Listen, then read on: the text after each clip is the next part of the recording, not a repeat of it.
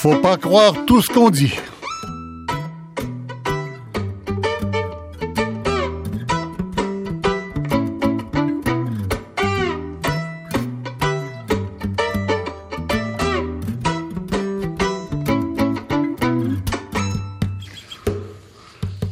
Bonjour.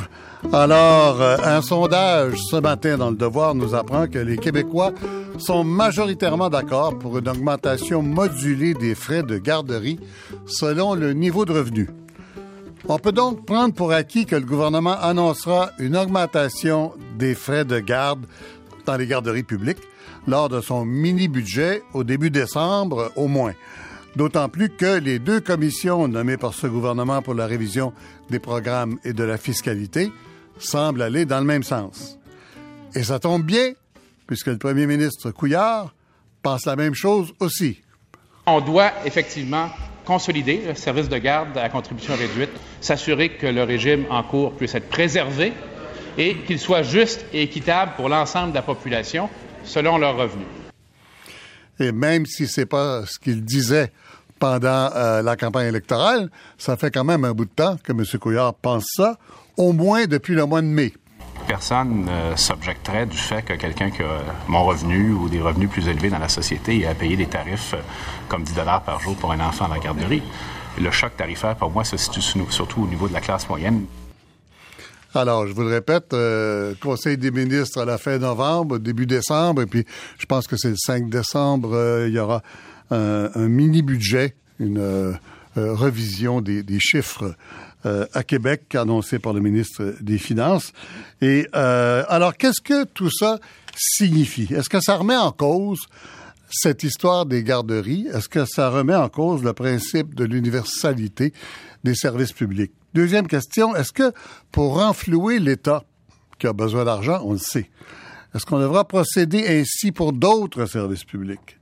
Et enfin, troisième question, est-ce que cela mettra en jeu la solidarité sociale nécessaire à la social-démocratie si on pense qu'on est encore en régime de social-démocratie? Alors, euh, je vous présente mes invités. Euh, à Ottawa, en studio, euh, l'économiste Jean-Pierre Aubry. Jean- Jean-Pierre Aubry, bonjour. Bonjour. En studio, ici avec moi, euh, le politologue Alain Noël. Alain Noël, bonjour. Bonjour. L'économiste François Delorme.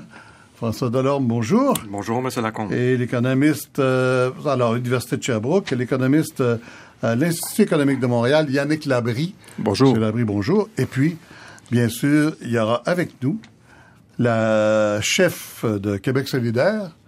Il faut dire co-chef, hein? Porte-parole. Porte-parole.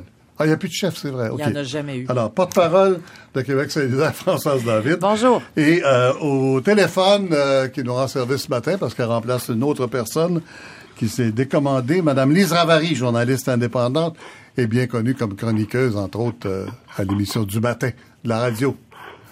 Bonjour. Bonjour, Lise Ravary. Alors, je- on va commencer avec euh, Jean-Pierre Aubry. Jean-Pierre Aubry, euh, vous vous attendez à quoi exactement? Ça a l'air assez clair que la pression va vers une, une augmentation modulée selon le revenu. Et euh, je ne sais pas si vous avez été surpris ce matin par le sondage, euh, mais il semblait bien que ce soit accepté par l'opinion publique. Alors, il devrait se passer quoi selon vous? Euh, je pense que on, on risque d'aller vers d'autres exemples plus tard. Euh, L'impôt sur le revenu ne semble pas être euh, aussi progressif qu'on le dit, puis on a besoin de plus de progressivité ailleurs.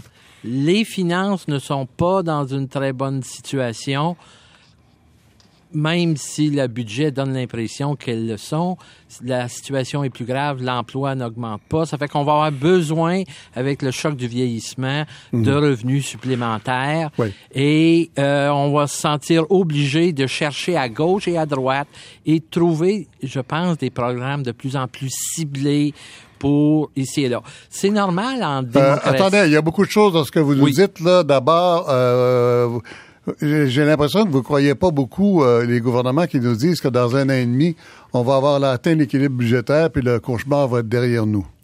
Non. Euh, en fait, euh, les gouvernements provinciaux, lors du dernier Conseil de la Fédération, ont dit clairement qu'ils s'en allaient vers des déficits de plus en plus importants et que ça allait nécessiter de la collecte de fonds, que ça vienne d'Ottawa ou que ça vienne de la collecte qu'ils font eux-mêmes, ils vont en avoir besoin. De sorte que c'est pas un problème de court terme ni même de moyen terme, c'est un problème de long terme pour au moins 20 ans. Autrement dit, c'est pas la dernière fois qu'on transforme des programmes pour les rendre moins coûteux pour l'État.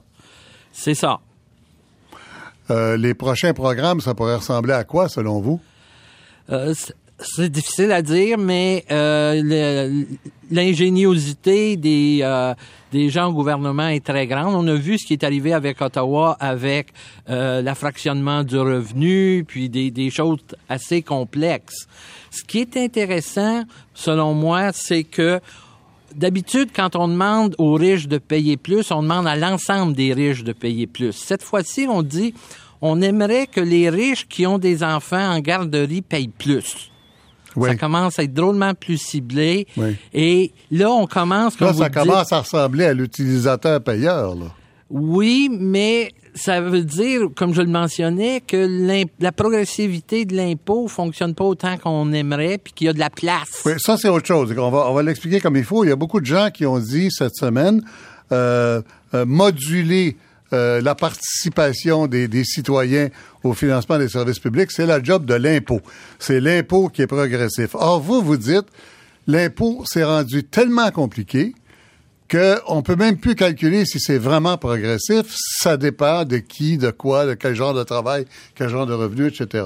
Mais ce que je vois, moi, c'est que à mesure que les revenus augmentent, les gens ont beaucoup de façons euh, d'éviter les fameux euh, taux marginaux qu'on nous dit là jusqu'à 25% Et il y a beaucoup de façons de sorte que l'impôt effectif, le taux marginal effectif pour les hauts revenus n'est pas aussi important qu'on le dit. Mmh, mmh. Et il y a donc de la place pour des euh, marchés ciblés. Ça, ça, veut dire que vous pensez que c'est parce que l'impôt ne, joue plus le jeu qu'il devait jouer au départ qu'il faut maintenant recourir à un autre principe, celui de l'utilisateur payeur pour payer les services. C'est ça. Moi, ma préférence, ça serait qu'on, si on veut faire payer plus les riches, qu'on augmente leur taux. Mais là, on dit on va augmenter le taux euh, effectif des riches qui ont des enfants. Mmh, mmh. Oui. Euh, comment vous expliquez l'acceptation sociale de ça, 60% dans le sondage de ce matin? C'est quand même étonnant. Euh, si les riches sont peu nombreux, puis vous faites un sondage, la grande majorité des gens sont pas riches, donc ils vont voter pour que ce soit les riches qui payent. Ah oui, oui, bien sûr. Bien sûr. Même si, quand on raffine l'analyse, on voit que les augmentations, même si ça allait entre 8 et 20 dollars par jour pour les plus riches, euh, ce serait pas ça les vrais chiffres. Au bout du compte, à la fin de l'année, l'impôt payé, ce serait au plus 3,50 quelque chose comme ça pour les plus riches. C'est extrêmement important de pas juste regarder le frais euh, mm. euh, quotidien et de regarder après impôt, après les crédits d'impôt, qu'est-ce qui arrive. Mm, mm. Et on grossit mal euh, la situation en regardant seulement le frais euh, journalier. Quand, quand, on, quand la situation est compliquée à ce point-là, à saisir simplement techniquement. Euh, qu'est-ce qu'on fait? Qu'est-ce qu'on a comme position de repli pour comprendre à quoi on joue?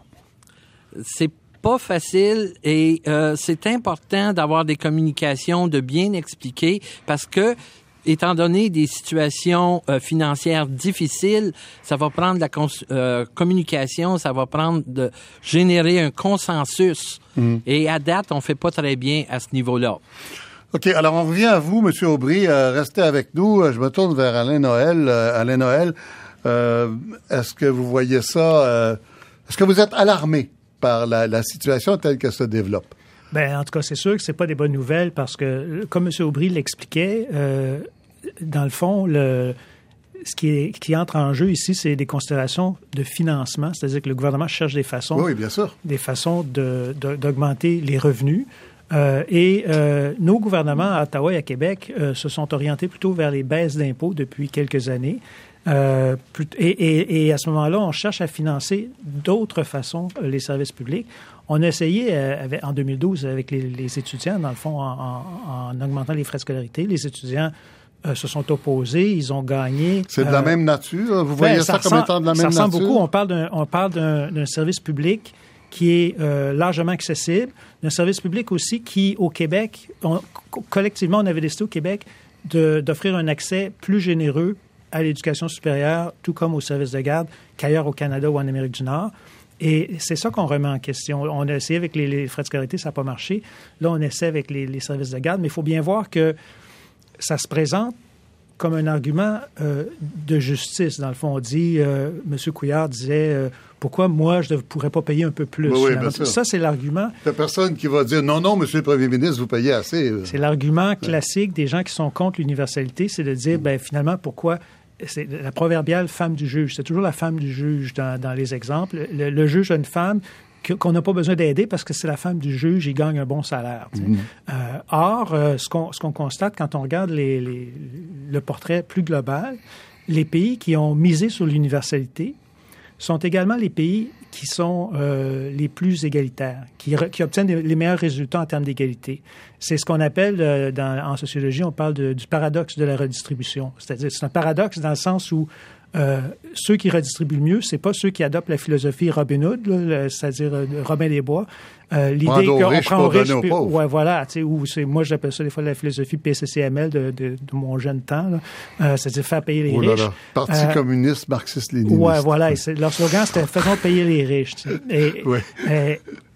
ce qu'on voit, c'est- intuitif. C'est pour ça que quand on demande un sondage, les gens disent ben oui, faisons payer les riches. Une bonne idée, ils ont de l'argent. Mm-hmm. Euh, Mais d'abord, il n'y en a pas tant que ça des riches, ce qui fait que dans la modulation dont on parle, là, euh, si elle s'applique vraiment uniquement aux riches, ce ne sera pas rentable pour le gouvernement. Donc, il va falloir que ça descende pas mal plus bas que les riches. Euh, et dans les faits, ce qu'on voit, c'est que euh, les pays qui misent sur l'universalité obtiennent des meilleurs résultats sur presque tous les plans. Tantôt, vous parliez du principe de l'utilisateur payeur. Ce principe-là, normalement, c'est quand on veut limiter, changer un comportement qu'on utilise ça. Si, si on fait payer euh, une taxe sur le carbone, par exemple, pour les gens qui ont des grosses voitures, c'est parce qu'on espère qu'ils vont s'acheter une plus petite voiture. OK, on va faire des revenus avec ça, mais l'idée générale, c'est de changer un comportement. Ouais. Est-ce qu'on veut réduire l'usage des services de garde au Québec? Euh, ce serait ça, un utilisateur payeur. Ce serait dire, on, on- on aimerait ça que les gens, les femmes restent à la Ouais. maison. Puis c'est probablement ce que les conservateurs à Ottawa veulent, euh, qu'elles restent à la maison et qu'elles s'occupent de leurs enfants elles-mêmes. Euh, mais si, si, si c'est pas ce qu'on veut, l'utilisateur payeur, ça fonctionne pas dans ce cas-là. Alors, euh, oui. Est-ce que, est-ce que vous craignez pour l'avenir qu'on on se serve de ça comme modèle si, euh, comme on, on semble le, le voir maintenant, là, c'est accepté, c'est accepté socialement et que au fond, euh, le, surplus est pas si grand parce qu'une fois l'impôt payé, plusieurs auront récupéré par le biais de déductions fiscales, etc. Alors, on accepte ça. Euh, l'acceptation sociale, c'est important. L'acceptabilité sociale, ça a remplacé la solidarité, on dirait. Euh, Est-ce que vous craignez que ça crée un modèle qui nous mènerait euh, ailleurs? Mais là, on a, on a, on a uniquement des scénarios hypothétiques. hein. On ne sait pas, on sait pas exactement dans, dans ces, choses-là. On dit souvent le, le- le diable est dans les détails. C'est que, euh, par exemple, euh, en Suède, les services de garde sont modulés en fonction du revenu. Euh, et souvent, les gens en faveur de la modulation prennent ça comme exemple. sais. Sauf que la modulation dont on parle en Suède, c'est fait en sorte que un parent, un parent ou un ménage, disons, avec un enfant, ne paie jamais plus que 3% de son revenu. Euh, ce qui, j'ai fait les calculs en dollars canadiens, là, ça veut dire que le gros maximum que le riche, mettons, en Suède va payer en dollars canadiens, c'est 9,65 par jour. Euh, donc, la modulation dans ce cas-là, ça ne sert pas à faire payer les riches, ça sert, ou la classe moyenne, ça sert à exempter les gens vraiment pas riches. Euh, donc, c'est c'est une autre logique de modulation. C'est pas pour financer. Les services de garde, on s'entend, c'est le consensus, c'est financé, c'est un service public, c'est financé par les impôts et les taxes. Euh, et on fait une petite on, on trouve que c'est quand même bien qu'il y ait un, un, un- un tarif parce que probablement pour être sûr que les gens qui s'inscrivent amènent leurs enfants, qu'ils ne font pas juste s'inscrire pour réchauffer, garder une place en cas. Euh, donc on met un tarif, mais on exempte les gens les plus pauvres. Donc c'est ça la modulation dans ce cas-là. Donc on ne peut pas se servir de la Suède pour justifier la modulation dans les services de garde. D'accord. Yannick, euh, oui, euh, de l'Institut économique de Montréal. Euh, Yannick Labrie, euh, comment, comment vous la voyez, cette problématique-là, et comment vous voyez Comment vous voyez la, réaction du gouvernement là, et ce, qui se prépare?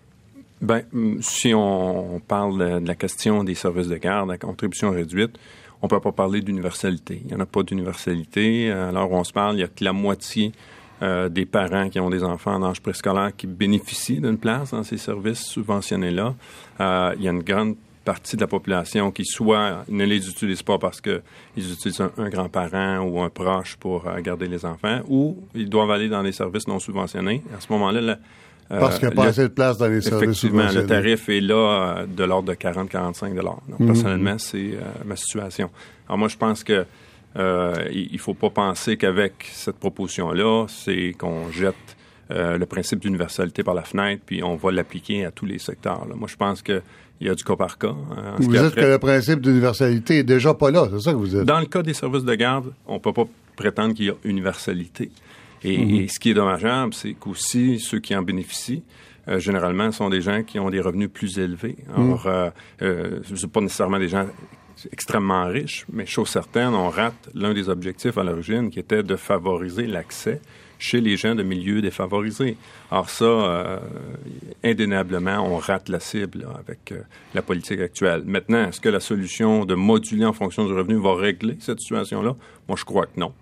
Euh, je crois que le gouvernement, là, est face à des problèmes de finances publiques ben, qu'on connaît tous. On dit, entre autres, que ça euh, dépendant de ce qui sera adopté exactement comme programme, mais qu'il y a, la possibilité dans plusieurs des scénarios euh, de, mettre à égalité les gens qui vont dans les euh, garderies publiques et ceux qui vont dans les garderies privées non subventionnées à cause du jeu des déductions fiscales au total. Oui, bon, il faudrait justement voir ces chiffres-là. Alors, on se parle, chose certaine, les crédits d'impôt ne font pas, ne compensent pas, par exemple, ne font pas en sorte qu'une famille qui paie 40, 45 dollars par jour par enfant euh, au, final, a un tarif équivalent à celui d'une garderie à 7 Ça, ça c'est sûr que non. Euh, maintenant, comme je le mentionnais, on, règle pas tous les défauts de ce mhm. programme-là, parce que mhm. sur le plan d'équité, c'en est un, mais aussi sur le plan euh, de l'efficacité. Hein. On n'a pas de place pour, pour tous, alors qu'on aurait dû cibler l'aide chez ceux qui en ont réellement besoin. Alors, qu'est-ce que le gouvernement va faire d'autre pour aller chercher l'argent dont il a besoin? Ben, c'est une chose d'aller chercher de l'argent supplémentaire, mais il faut aussi voir à contrôler les coûts. Hein. Euh, si on observe depuis la, naissance de ce programme-là, en 1997, euh, et, qu'on tient compte aussi de l'inflation, le coût par place, il a été multiplié par deux, là. il l'a doublé. Là. Alors ça, c'est une préoccupation aussi qu'on doit avoir quand on évalue ce programme-là. Il faut dire qu'au début, on payait à peu près pas les, les, les, euh, gens qui s'occupaient des enfants en garderie.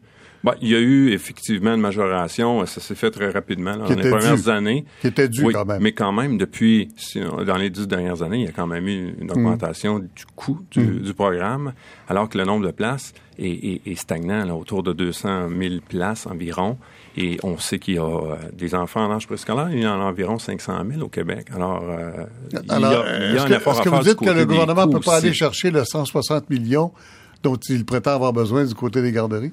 Ben, d'aller chercher, évidemment, il, est face à des problèmes de finances publiques qu'on reconnaît tous. Il, cherche des moyens par lesquels la, population va être d'accord, avec lesquels la population risque d'être plus en accord, comme le moduler en fonction du revenu. Mais moi, je pense qu'il doit y avoir un effort sur le plan de la réduction des coûts, essayer d'être plus efficace dans la livraison de ces services-là. Alors, Yannick Labrie, vous restez avec nous. On continue euh, après cette pause.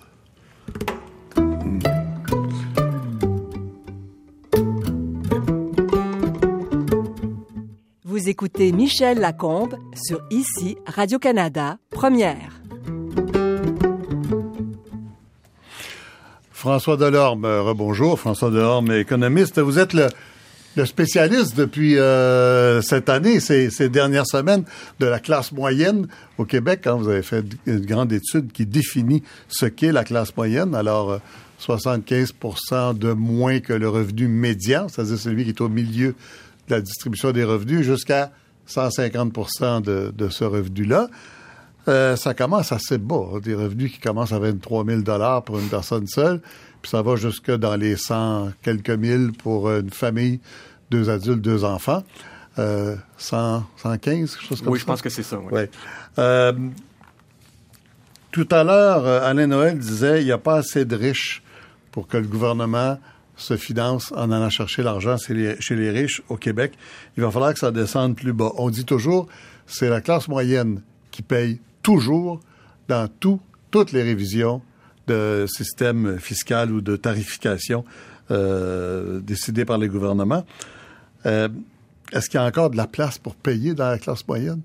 Bien, nous, ce qu'on a essayé de faire, c'est de mettre des balises sur ce qu'était la classe moyenne et c'est pas c'est une façon imparfaite de le faire. Il n'y a pas de façon parfaite. On a pris une définition euh, une définition qui était assez consensuelle et on arrive les conclusions quand on prend ça pour le Québec et c'est la même chose pour le Canada euh, on arrive à deux ou trois grands messages. Hein. Le grand message, le principal, c'est que depuis 35 ans, selon la définition qu'on prend, il n'y en a pas eu de déclin de la classe moyenne quand on tient compte, on se base sur le revenu après impôt, après transfert. Une fois qu'on a tout Il n'y en a pas eu au Québec. Exactement. Il y, en a eu, il y en a eu au Canada? Non, il n'y en a pas eu au Canada non plus. Presque pas. Il y a une, petite différence. Mais pour le Québec, le, le filet social nous a retenu euh, la perte de revenus depuis 35 ans. Ça, c'est le premier message. Deuxième message. Donc, notre société est une vraie société social-démocrate qui, qui compense euh, euh, les trop bas revenus. Ben, vous pouvez le dire comme ça, ou vous pouvez le dire de façon contraire, que s'il n'y avait pas eu ça, on, on aurait été dans une situation pire. Donc, on serait tombé. Mhm. Autrement dit, si on ne tient pas compte de ce filet. Est-ce que c'est ça une social-démocratie? Est-ce que les mailles sont assez tissées, serrées? Ça, bon, ça c'est une question de jugement. La deuxième chose qui est très, très importante dans, en termes de classe moyenne, quand on essaie, parce qu'on entend nos politiciens dans les médias, la classe moyenne, la classe, personne personne ne sait c'est qui cette classe moyenne. Là. Nous, on a essayé d'habiller cette classe moyenne-là. C'est peut-être pas les bons vêtements, mais en tout cas, ça en est.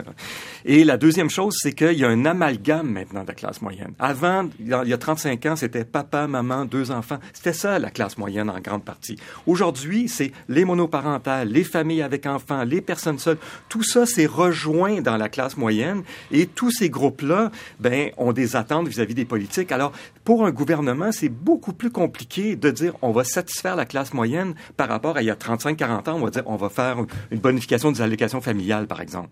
Mais aujourd'hui, c'est pas certain que les personnes seules qui ont la classe moyenne, ces, ces gens-là ne bénéficieront pas d'une prestation des allocations familiales. Ils n'ont pas d'enfants, mais ils font partie de la classe moyenne quand même.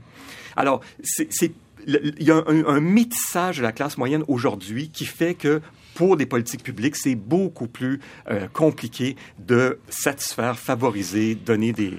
D'ailleurs, je regardais vos tableaux, là, la majorité de la classe moyenne, c'est des gens qui n'ont pas d'enfants qui vivent seuls ou qui sont des couples sans enfants. Oui, exactement. C'est divisé 50-50 entre les, les, les C'est à peu près 60% du total de notre démographie. Ouais. Est-ce que c'est une distribution normale, ça?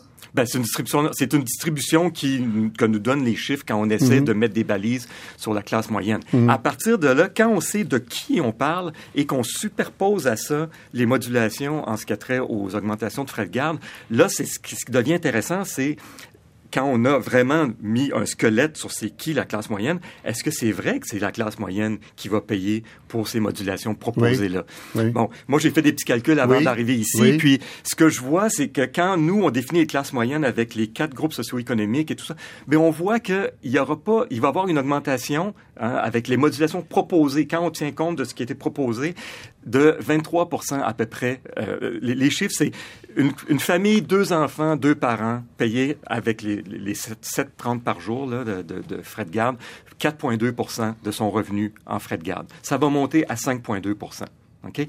Si on tient compte du fait que ça, ça représente 50 des familles qui font partie de la classe moyenne c'est pas énorme, c'est 23 d'augmentation. Mais ce qu'on voit, c'est qu'avec la modulation proposée, c'est surtout les riches qui vont payer. Les familles avec enfants qui sont au-dessus de la classe moyenne, c'est 40% des gens au Québec. Alors, les familles avec enfants. Et elles, elles vont payer jusqu'à 62 d'augmentation de frais de garde. Donc, quand quand même si on ne sait pas comment la modulation va être faite, si on tient compte de comment on définit la classe moyenne, les modulations proposées vont surtout euh, affecter les familles plus riches. Je ne dis pas que la classe moyenne ne sera pas affectée, mais ils vont être affectés de façon moins importante. Donc, c'est un projet avec lequel les sociaux-démocrates ne devraient pas être trop, trop en désaccord. Ben, quand on regarde de cette façon-là, qui est vraiment une façon pas parfaite de voir les choses, ben, on est porté à la conclusion que ben il y a une progressivité qui va être là par la modulation des frais de garde. C'est pas la classe moyenne qui semble qui va en pâtir le plus. Je dis pas qu'ils ils vont payer, mais en proportion, les riches vont payer beaucoup plus. Oui. Alors, on va vérifier tout de suite avec euh, euh, le porte-parole de ces euh, euh, de cette classe moyenne, d'une certaine façon, des classes. Comment vous, euh, vous voyez? Québec solidaire, c'est c'est porte-parole de des gens les plus pauvres, mais aussi Mais de la seulement. partie euh, de la partie euh, la moins riche de la classe moyenne, si on veut. Ben, moi, je dirais des, les travailleurs, les travailleuses, leurs familles, là, puis euh, ben des travailleurs autonomes là-dedans. Puis oui, il y a des bouts, ils gagnent des sous, puis il y a d'autres bouts, ils courent après les contrats. Tu sais, c'est- tout ça aussi, la classe moyenne. Regarde, moi, je vais vous donner des chiffres bien simples. là. En ce moment, j'arrondis un tout petit peu. Vous avez reconnu sa voix, mais je pense que j'ai pas mentionné le nom de. Françoise David. Voilà. En ce moment, là, pour une famille avec deux enfants, ça coûte, en gros, là, disons, si elle est dans un, si elle a un accès à un CPE, 300 dollars par mois pour les deux enfants en Ouais. service de garde, en gros. Avec ce qui est proposé, la même famille, si elle gagne 75 000 dollars par année, Mm. c'est ça, là, qui, était dans les rumeurs, elle va en payer 500. Ouais. Mm. Alors, c'est une augmentation de 200 dollars. Ben, moi, je trouve que c'est quand même une Par grosse... mois. Oui, par mois, bien sûr. Ben Mais oui, quand même. Est-ce que vous tenez compte, est-ce que vous tenez compte de, euh, de l'impôt et des, des déductions fiscales en Moi, je vous dis juste là, qu'est-ce qu'elle va avoir à payer? Parce déverser- que à débourser, attendez, voilà. moi je vous parle là, Ouais. les gens qui paient en ce moment 7,30 Ouais, par jour, ouais. c'est ça qui va leur arriver. Bon. Euh, Non, mais là, juste pour on être clair, on à parle d'un décaissement, là. On parle pas du, Oui, du coût le chèque, final à la fin le, de le- l'année. le chèque que vous faites là toutes les semaines ou tous les mois. Bon. Maintenant, attention, c'est vrai qu'il y a un certain nombre de familles qui sont obligées de recourir aux garderies privées subventionnées ou Oui. non. Alors parlons de celles qui ne le sont pas. Vous êtes d'accord avec ce que disait. M. Labrie tout à l'heure, là? Il y a- Oui et non. C'est pas vraiment universel, plus il n'y a pas assez de place. Non, mais, ah, mêlons pas tout, là. Je vais finir ma phrase. Euh, les gens payent facilement, oui, déjà maintenant par enfant entre 10 et 12 dollars par jour une fois qu'ils ont reçu les crédits d'impôt. Là. Fait Mhm. qu'on paye. Il y a personne qui paye 45 dollars par jour, là, parce que les gens ont des crédits d'impôt, mais ils payent plus qu'en CPE. Mais attendez, moi, mon objectif, c'est pas que tout le monde paye 12 dollars par jour, c'est de ramener tout le monde à 7,30. Et, et moi, à terme, L'État n'a pas les moyens, Mme David. si l'État avait pas donné tous ces contrats puis ces faux extras à des tonnes d'entreprises corrompues qui leur faisaient des retours d'ascenseur, il y aurait des milliards additionnels en ce moment dans les coffres de l'État. Si l'État se décidait à faire des achats centralisés de médicaments plutôt que, de- en tout cas, d'envoyer ça partout dans toutes les régions, on économiserait un milliard par année. Si on arrêtait de laisser faire l'évasion fiscale au niveau canadien, les riches paieraient les impôts qu'ils doivent payer. Si on s'attaquait à tout ce qui est au-delà de la rémunération que tout le monde connaît des médecins, toutes les primes, toutes les, les, les- les petits machins qui se permettent à travers ça, il y a des milliards à économiser pour le gouvernement du Québec et c'est pas en augmentant les services de garde. Je reviens au sondage d'aujourd'hui. Moi, ce qui- il y a une petite chose qui m'a frappé qui est intéressante, c'est que dès que les gens sont un petit peu plus âgés, ils sont plus favorables à la modulation des services de garde que quand ils sont plus jeunes. Ben, c'est normal. Ils n'ont plus d'enfants. Exactement. Et je trouve que quand on entre dans tout ce domaine-là, là, de bon moduler les services de garde, je sais pas qu'est-ce qu'on modulera après, puis tout le principe l'utilisateur-payeur, ben là il y a un problème, c'est celui de la solidarité sociale. Alors moi j'en moi j'en ai plus d'enfants là, à l'âge que j'ai. Alors moi je devrais pas contribuer au paiement des services de garde. Puis les jeunes familles qui elles ont des enfants en service de garde, ben devraient pas contribuer pour que des personnes âgées aient une place convenable dans un CHSLD public. Chacun va faire sa petite affaire. C'est plus une société ça. Moi je crois à un modèle de société où est-ce que toute génération confondue, on s'entraide. On accepte de payer pour les services de garde des autres. On accepte de payer les taxes scolaires pour les autres. J'ai plus d'enfants à l'école, moi, là. Mais les plus jeunes acceptent de payer pour que les personnes âgées aient des soins décents. Me semble que c'est pas mal plus intéressant comme projet de société. Pensez que c'est en jeu actuellement? C'est Ah, en moi, j'en suis absolument convaincu. Ah Ça, oui? c'est juste le début. Juste le début. Ben, moi, je les vois aller, là. Je vois aller M. Couillard, je suis là tous les jours. Je vois aller M. Barrette, je les vois tous aller. Pour moi, le modèle de société qu'ils sont en train de nous proposer, là, item par item, c'est un modèle où on Ouais. brise la solidarité sociale. On va en débattre tout à l'heure. Euh, dernier invité, euh, Lise Ravary. Je, je dois vous dire qu'on avait invité le ministre Martin Coiteux Mais euh, bon, il n'a pas pu euh, venir. Ça n'a pas marché. Et euh, Lise Ravary nous nous sauve ce matin. on avait quelqu'un d'autre hier qui a eu des empêchements. Des empêchements personnels. Alors, Madame Ravary, d'abord, merci d'être là. Merci beaucoup. Ça me fait plaisir. Merci. comment vous le voyez, vous? Est-ce que vous êtes d'accord avec la, la façon assez convaincante de Françoise David vient de nous décrire la, la réalité politique? Qu'on est à une croisée des chemins. Euh, la situation économique du Québec, on peut pas la nier, même si plusieurs euh, font des efforts en ce sens. Je pense qu'on n'a pas encore établi un consensus au Québec autour du fait qu'on doit agir d'une façon ou d'une autre. Et ça, je trouve ça un peu triste. Euh, tout le monde rêve d'une société parfaite. Moi, la première, je pense que dans un monde idéal, les services de garde feraient partie du ministère de l'Éducation et, euh, et ça commencerait dès le plus jeune âge et ça serait gratuit pour tout le monde et ça serait formidable jusqu'à la fin de l'université. mais quand on dit dans une société idéale, les avaries, ça veut dire que vous y croyez pas. C'est ça que ça veut ben, dire. Pas en fait, c'est pas que je n'y crois pas. Tout est dans le contexte. Si on prend, moi, je suis très, très interpellée par ce qui se passe dans les pays scandinaves depuis les années 90. Et j'enlève de ça la Norvège parce qu'eux, ils ont des revenus du pétrole. C'est une économie un peu à part. Mais si on prend la Suède, le Danemark, la Finlande, euh, ils ont réussi à garder vivant, malgré des crises économiques, malgré les années 90 en Suède, là, mm. ça ressemblait un peu à la Grèce là, en termes de, de catastrophe économique.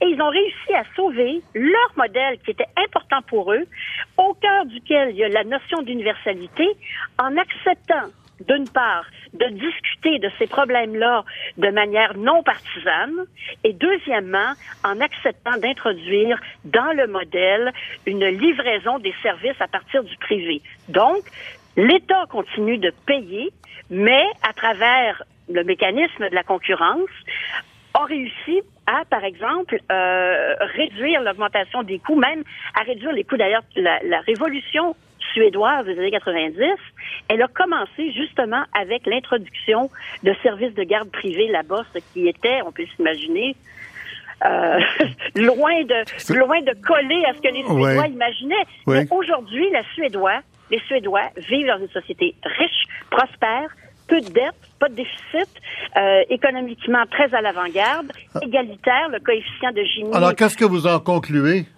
Moi, j'en conclus qu'au Québec, euh, le problème auquel on fait face présentement, c'est une question de liquidité et que les gouvernements, quels qu'ils soient, vont essayer de toutes les manières possibles d'aller chercher de l'argent et que ça soit le moins dommageable pour eux politiquement. Malheureusement, euh, dans ce contexte-là, que ça soit la modulation ou que ça soit l'augmentation, ultimement, ça change pas grand-chose. Est-ce qu'ils veulent? Est-ce que oui, moi, je pense que dans là-dedans, il y a une espèce de cheval de Troie D'ailleurs, je trouve étonnant qu'on ait on n'ait pas attendu le rapport euh, du comité Robillard avant de se mettre à parler des services de garde. Normalement, ça aurait dû faire partie de la révision des mhm. programmes. Mhm. Donc, est-ce que c'est un autre ballon d'essai? Je ne le sais pas, mais je pense que la façon la plus celle qui passerait le mieux, non seulement le test de, de, de l'approbation du public, mais aussi euh, d'une certaine égalité sociale, ça serait de à la fois régler la question de la liquidité de l'argent, mais en même temps aussi d'augmenter le nombre de places en CPE pour l'ensemble, parce que ce n'est pas un service universel, et ça, personne n'en parle. Oui, euh, ben on en a parlé un peu euh, tout à l'heure à cette émission et, on va continuer quand vous avez parlé quand vous avez parlé de la Suède, j'ai vu beaucoup de réactions en studio. Alain vous, vous aviez pas l'air d'accord avec ben, euh, Mme Ravary sur le modèle suédois existe-t-il encore Non, il y a eu une crise financière et fiscale en Suède dans les années 90, là, mais la comparaison avec la Grèce est, exagérée. Là. Il, y a, en fait, il n'y a aucune comparaison possible. Les Suédois ont fait consensus, ils ont changé leur politique économique. C'est vrai qu'il y a eu euh, un recours au, accru au secteur privé en Suède, mais les, les Suédois déchantent un peu de, de, de, cette euh, option-là maintenant. Mm. Et, euh, et d'ailleurs, on a vu, ils étaient en campagne électorale cet automne, en septembre, tous les partis promettaient des hausses d'impôts. Mm. et donc, ça, ça, veut dire que le citoyen suédois moyen avait compris que pour avoir des bons services publics, pour maintenir des bons services publics, Mais les- il faut payer des impôts. Et, Les et- impôts n'ont jamais été baissés en Suède. Ça n'a jamais été. euh, les impôts oui, des oui, ils ont été baissés oui. par euh, Reinfeldt, le, le- la- Mais- le pré- premier Oui. ministre de la coalition de droite. Enfin, écoutez, on c'était va pas son- rentrer dans le détail de la politique suédoise, mais est-ce qu'il existe encore un modèle de ce côté-là du spectre politique ou est-ce que le Ben Québec moi, là, est je, obligé je rejoins, je d'inventer? rejoins tout à fait Mme Ravary quand elle disait euh, les Suédois euh, réussissent bien, euh, faisons comme eux. Je, je partage cet avis-là. Je pense qu'effectivement, on peut s'inspirer largement. Mm. Je, je reviendrai sur la, la question euh, de, qui a été soulevée par euh, deux personnes jusqu'à maintenant. C'est c'est vrai que notre système n'est pas universel, notre système de service de garde n'est pas universel parce que les places euh, sont insuffisantes. suffisants, oui, voilà. Et, euh, et, et, et ça, c'est un peu. Ça a été conçu comme ça, c'est-à-dire que les, le nombre de. Les, pendant les années où le, le gouvernement Charest était au pouvoir, ils ont tout misé sur les places le secteur privé, non subventionné, et ils n'ont pas augmenté le nombre de places en CPE. Je pense que le projet de modulation serait beaucoup plus facile à accepter pour les Québécois si on disait OK, ça va coûter un peu plus cher, mais regardez-nous aller, on va créer des places en service de garde. Et, et, et ça, c'est pas juste pour servir les parents. Euh, Jean-Pierre Aubry mentionnait, on a un problème d'emploi, Ouais. on a un problème de vieillissement. La solution à ça à long terme, c'est d'investir dans les services de garde dans la petite enfance. Est-ce qu'on peut arriver au même résultat, euh, Yannick Labrie, si on euh, garde les places en, en- en service privé et qu'on compense par euh, des, des déductions fiscales? Parce que ça aussi, ça semble être une, une des théories qui se profile à l'horizon. Vous voulez dire le même résultat, d'avoir Même résultat au bout, dans- au bout, de, au bout de, de la feuille d'impôt, quoi. Ben, il pourrait y avoir ces ajustements-là euh, avec les crédits d'impôt et rendre le- le- peut-être le, le programme un peu plus équitable pour les familles qui, à l'heure actuelle, n'en bénéficient pas.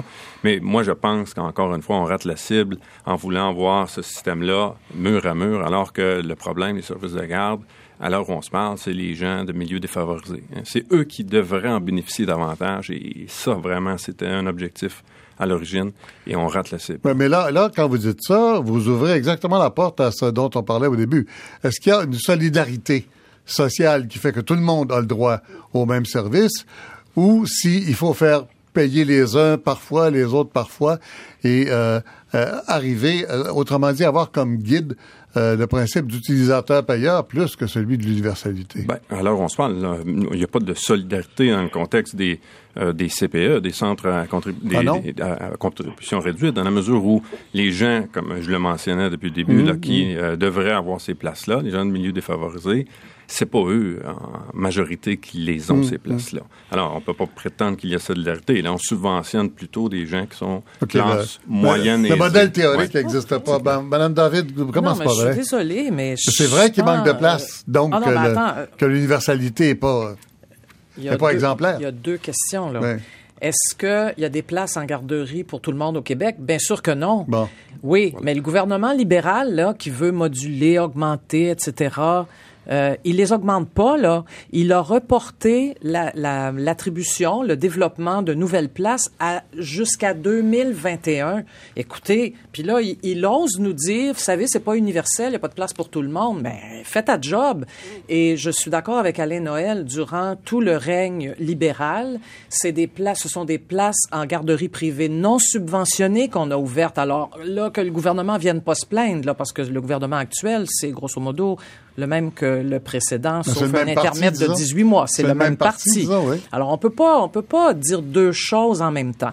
Hmm. Deuxièmement, oui, il y a de la solidarité sociale autour des services de garde en ce moment, puisque vous et moi, qui n'avons plus de jeunes enfants, nous payons pour ces services. Et là, ce qu'on Par l'impôt. Bien sûr. Mais ça devient de plus en plus abstrait, ça. Ben, c'est Hein? très concret. Quand les gens font leur déclaration Oui. d'impôt, là, je pense que c'est Non, très, mais très abstrait concret. dans le sens où pourquoi on paye, c'est abstrait. On paye le gouvernement, on paye le fonds consolidé euh, Je pense du que les gens savent très bien qu'ils payent des impôts parce que, premièrement, pour le système de santé, c'est ce qui mange le plus d'impôts dans tout ce qu'on paye. éducation. Éducation, Ouais. mais les gens savent très bien qu'ils paient pour des services de garde. Hmm. Et la jeune famille, elle sait très bien qu'elle paye pour des soins aux personnes âgées. Puis moi, je pense qu'il faut renforcer ce concept-là de- de solidarité sociale. Quant à dire, il y a, y a que les gens suffisamment à l'aise ou bien à l'aise là qui profitent des services de garde à 7,30 par jour. Il y a aussi des gens en revenus modestes qui en profitent, qui sont heureux. Puis tant qu'à y être, ben, si on veut qu'éventuellement ça soit équitable pour tout le monde, Mhm. laissons les, les coûts des les laissons les places à contribution réduite là à un coût vraiment le plus minimal possible et assurons collectivement le développement des services de garde. Oui, mais on service peut pas empêcher tout le monde d'en profiter. C'est ça le problème. Soit, soit c'est universel, soit on empêche les plus riches d'en profiter. Mais il n'y a aucunement question d'empêcher qui que ce soit d'avoir accès aux services de laissons garde. les places. Laissons les places à ceux qui en ont besoin. Laisse- non, j'ai dit laissons les places, laissons-les à contribution réduite. Oui. La dernière chose que je voudrais dire, Oui. c'est que c'est intéressant d'avoir des centres à la petite enfance. C'est un beau modèle en passant qui n'est pas étatique. Mhm. C'est un modèle privé communautaire. C'est un modèle de gestion assumé par une majorité de parents et c'est un modèle qui garantit plus la qualité que les modèles privés où dans bon nombre de cas, Mhm. les parents, ils ont même pas le droit d'aller mettre le nez à la garderie dans les heures où ça fonctionne. Donc, ils savent pas très Enfin, bien il y a ce tous qui les se passe. modèles, oui. Euh, François Delorme. Ben, il y a peut-être une façon de réconcilier tout ça, parce qu'on parlait de la solidarité sociale et le modèle suédois et tout ça. Et la raison pour laquelle le modèle suédois fonctionne, c'est qu'il y a une grande cohésion sociale et une grande acceptation. Hein, les gens disent, j'ai un, taux marginal d'impôt qui est extrêmement élevé, mais je reçois énormément. Donc, peut-être une façon de réconcilier ça, et je, je, je- je- parce qu'on semble opposer le, le principe d'utilisateur-payeur à la solidarité sociale. Ben, il y a peut-être une solidarité sociale et fiscale à y avoir pour les choses qui bénéficient à la société. Quand on met des enfants en garderie et qu'on leur donne des places subventionnées ou qu'il y a un nombre d'app, c'est bon pour la société. L'école publique, c'est bon pour la société, c'est des gains, par exemple. Mais euh, le principe d'utilisateur-payeur, en ce qui est l'éco-fiscalité, par exemple, ben quand on, on- on consomme beaucoup d'essence et on pollue beaucoup, mais ça, c'est un effet négatif. Alors, si tu veux polluer, oui, tu devrais avoir une carbotaxe de 30-40 qui fait que toi, ton dollar le litre est de 3 dollars au lieu de 1,50. Parce que, dans ce cas-ci, c'est une- c'est un, un effet négatif sur la société. Donc, c'est pas nécessairement un choix euh, cornélien, je dirais, entre ah, principe d'utilisateur-payeur, puis euh, il faut avoir plus de... Je pense que les deux peuvent être euh, réconciliés selon les bénéfices globaux auprès de la société, il me semble. Oui, mais le lieu de cette réflexion-là est pas évident, on dirait. Exactement. C'est ça. revenir sur un point, Oh, euh, Madame oui, David, les par avaries. rapport- Oui, Oui. euh, par rapport à la, à la solidarité sociale? Moi, je pense que la raison pour laquelle il y a un tel euh, 60 là, d'adhésion à l'idée de, de, de faire payer les Oui, riches, parce que dans oui. le fond, c'est ce que le gouvernement nous vend, Mhm. c'est que est-ce que c'est juste et solidaire de demander à une famille à revenu moyen de que prendre une part de ses impôts pour subventionner une place à 7 dollars pour une famille qui gagne 200 000 dollars par année. Moi, je la vois pas la solidarité sociale là-dedans. Moi, je pense qu'il y Ben, en a une, parce qu'il y a Madame l'impôt Ravary. aussi, là. Il y a l'impôt aussi. Les riches payent plus d'impôts, Oui. c'est ça? C'est- c'est- vous On- tenez pas on- compte de l'impôt quand vous on dites paye ça. aussi pour les soins de santé des riches. On le sait, oui, mais on sait que l'impôt fait toujours plus mal au moins nanti. Oui. Oui. Oui. Oui. Alors, voilà Alors- pourquoi on propose qu'il y en ait plus pour Alors, les riches. alors Jean-Pierre Aubry, euh, vous vous sentez pas trop tout seul dans votre studio à Ottawa? Non, non, euh, ça va. Euh, ce que, ce que j'aimerais mentionner euh, Oui. suite à la discussion, c'est que j'ai l'impression qu'on gère beaucoup sur le moyen terme au, mieux.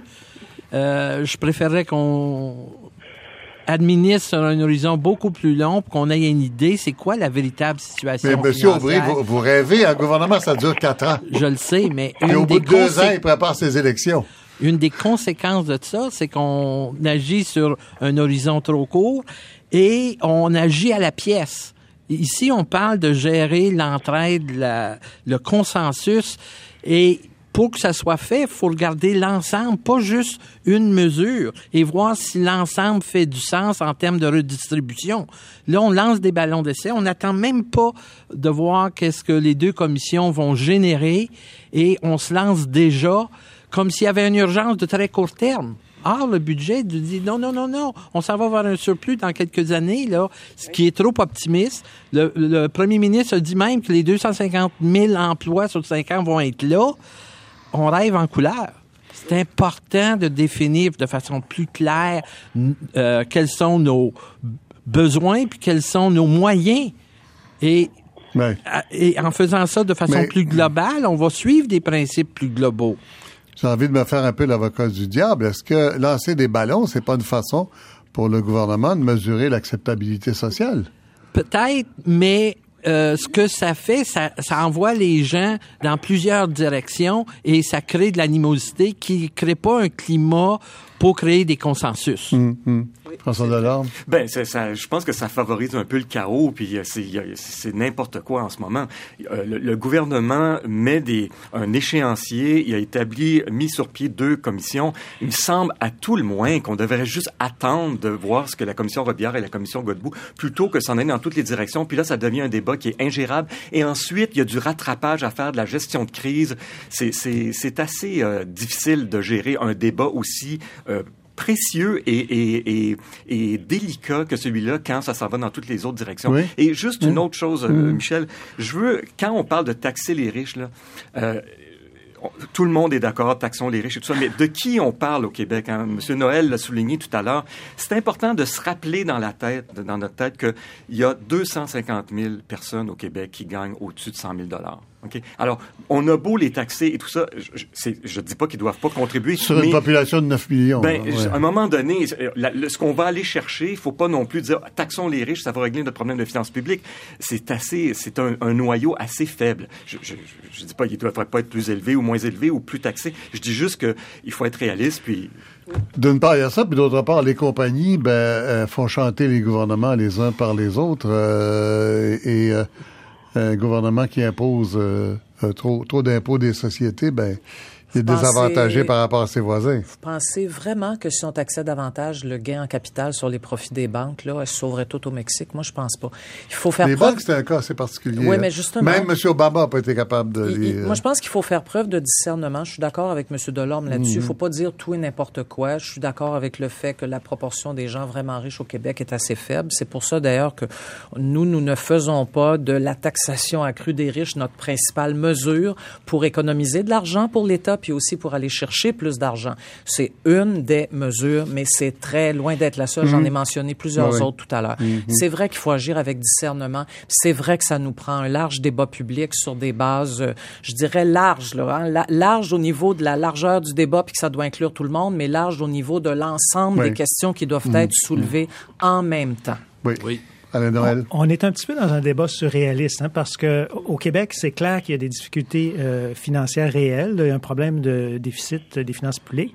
Euh, pendant ce temps-là, à Ottawa, le gouvernement se prépare à accumuler des surplus euh, incroyables, gigantesques. C'est lui, c'est vrai. Dans son cas, c'est vrai. Au point, C'est des vrais surplus. Et, et ils se sont arrangés pour les dilapider euh, euh, de façon euh, on n'en a pas parlé aujourd'hui, mais de façon euh, très discutable avec le fractionnement des revenus pour les couples qui va favoriser les familles riches.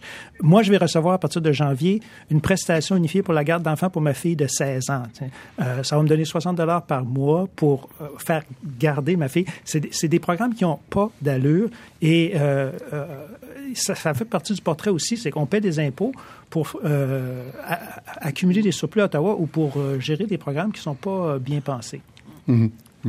Oui, euh, oui, Yannick Labrie. Oui, ben, j'allais dire que je pense que dans le contexte actuel, il faut prendre conscience que le problème des finances publiques, là, c'est pas une question de revenus. C'est une question de dépenses. hein. On a, et, et je partageais l'avis de, de M. Delorme en l'effet que c'est pas, c'est pas un problème de court terme. C'est pas la question du déficit qui est préoccupante. C'est l'endettement public. Alors, on se parle, c'est deux, c'est 270 milliards le niveau de l'endettement public du Mhm. gouvernement. Et, et c'est pas en allant chercher davantage d'argent dans euh, les poches des contribuables les plus riches qu'on va régler ce problème-là. Euh, les 20% les plus riches contribuent déjà à hauteur de 60% des impôts au Québec. Alors, il faudrait revoir nos, certains des programmes. Je pense que l'exercice est, est- est pertinent, celui que le gouvernement est en train de faire, Ben- pour essayer de, de dépenser à la hauteur de nos revenus. Voilà. Alors, écoutez, de toute façon, on va en savoir beaucoup plus d'ici euh, le 5 je crois. Euh, un mini-budget, donc, à Québec. Euh, merci, merci à tout le monde. François Delorme, Yannick Labrie, Françoise David, Alain Noël, Jean-Pierre Aubry et Lise Ravary. Merci. Merci à Anne Pagé à Ottawa et Tania Gancheva en studio à la technique. Sylvie Meloche à la recherche, Marie-Josée Gendron, l'assistante de Robert Landry, notre réalisateur la semaine prochaine.